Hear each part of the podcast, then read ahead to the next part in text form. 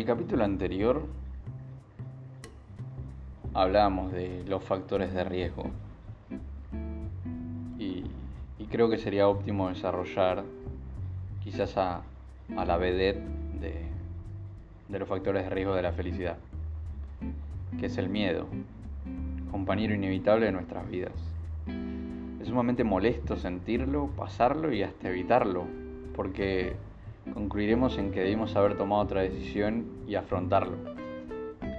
Entonces me pregunto, ¿qué se siente? ¿Qué se siente cuando de repente la vida te pone en una situación límite? ¿Miedo? Seguramente que sí. Pero el miedo no es malo. El miedo se aprende a superarse uno mismo, a querer lograr eso que nos cuesta tanto trabajo. Pero ¿Qué se siente cuando el miedo es porque no sabes si vas a lograr superarlo? Entiendo yo que sentimos ansiedad, excitación, incertidumbre y creo que, que con eso tenemos que jugar. A partir de eso la persona debe avanzar y poner todo de sí para poder lograrlo. Creo que lo que no se debe tener es terror.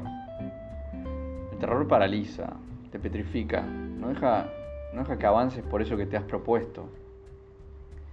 Creo que aquí tenemos que, poner en juego una virtud que, que muchas veces las personas tenemos que trabajar, que es la templanza. Esa capacidad que tenemos para mantener la cabeza fría, buscar el equilibrio entre el miedo y el terror. Para que estos dos se mantengan cada uno en su justa medida dentro de la cabeza de la persona.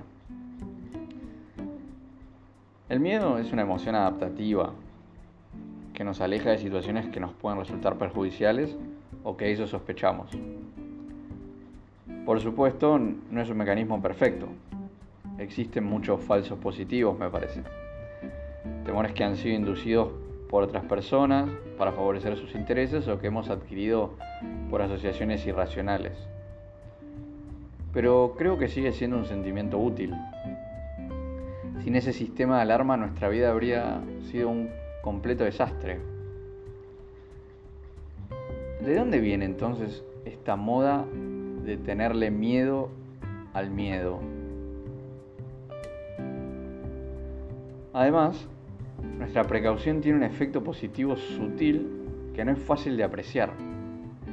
Nuestra cobardía modula el ritmo en que nos vamos acercando a ciertos asuntos. Los detractores del miedo suelen entender que es una emoción paralizante y por eso la tachan de poco adaptativa. Pero en realidad, en muchos casos la aprensión es una, una intuición de que, por nuestra forma de ser, debemos acercarnos a ciertas situaciones lentamente. No se trata de detenernos, sino de avanzar más despacio.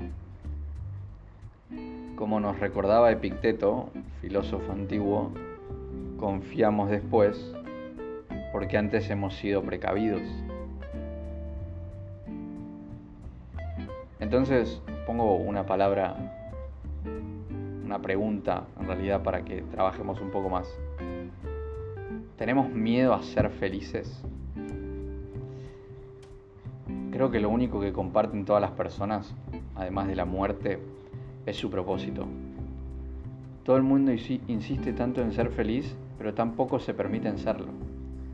Parece que no es rentable, como si fuésemos a llegar a fin de mes y decidimos estar solos. A veces parece que si no rompes la pieza del rompecabezas hasta conseguir encajarla, no comes. Que pasar hambre social, emocional, carnal, es de indigentes. Mientras hacemos una dieta reflexiva de estar a todo y no reparar en nada. Parece que preferimos quedarnos siempre en el mismo sitio, con las mismas caras, por miedo a que nos desahucien de nuestra idea de hogar y tengamos que aprender a vivir sin nadie. Solo con nuestros monstruos y nuestros sueños, que también comen y consumen recursos. Parece que ser feliz sale caro, probablemente por esos pocos, por esos pocos se lo permiten. No todos tienen el poder adquisitivo que se precisa para construir puertas grandes por las que salir de sitios en los que no queremos estar, ni para poner candados a nuestros límites, ni para poner alarmas de instinto que nos prevengan. No todos pueden invertir en la investigación de sus limitaciones, así que se las inventan. No se trata de comodidad, sino de asequibilidad. Así lo venden, para que les pagues con tu, falsa compasión. Aunque quizás la cuestión sea más teórica y simplemente haya demasiada demanda para una oferta que no saben cómo construir, o sea, su felicidad. Lo que tengo claro es que mis futuros hijos, si es que los tengo, se permitirán el lujo de vivir felices, o eso espero poder enseñarles, a pesar de las circunstancias, incluso a pesar de que nunca los tenga, como ya lo dije. Porque yo me lo voy a permitir, todo caso.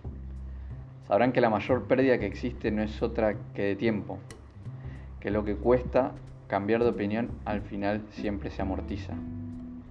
Sabrán que nada es gratis en esta vida, pero justo la felicidad me parece que sí.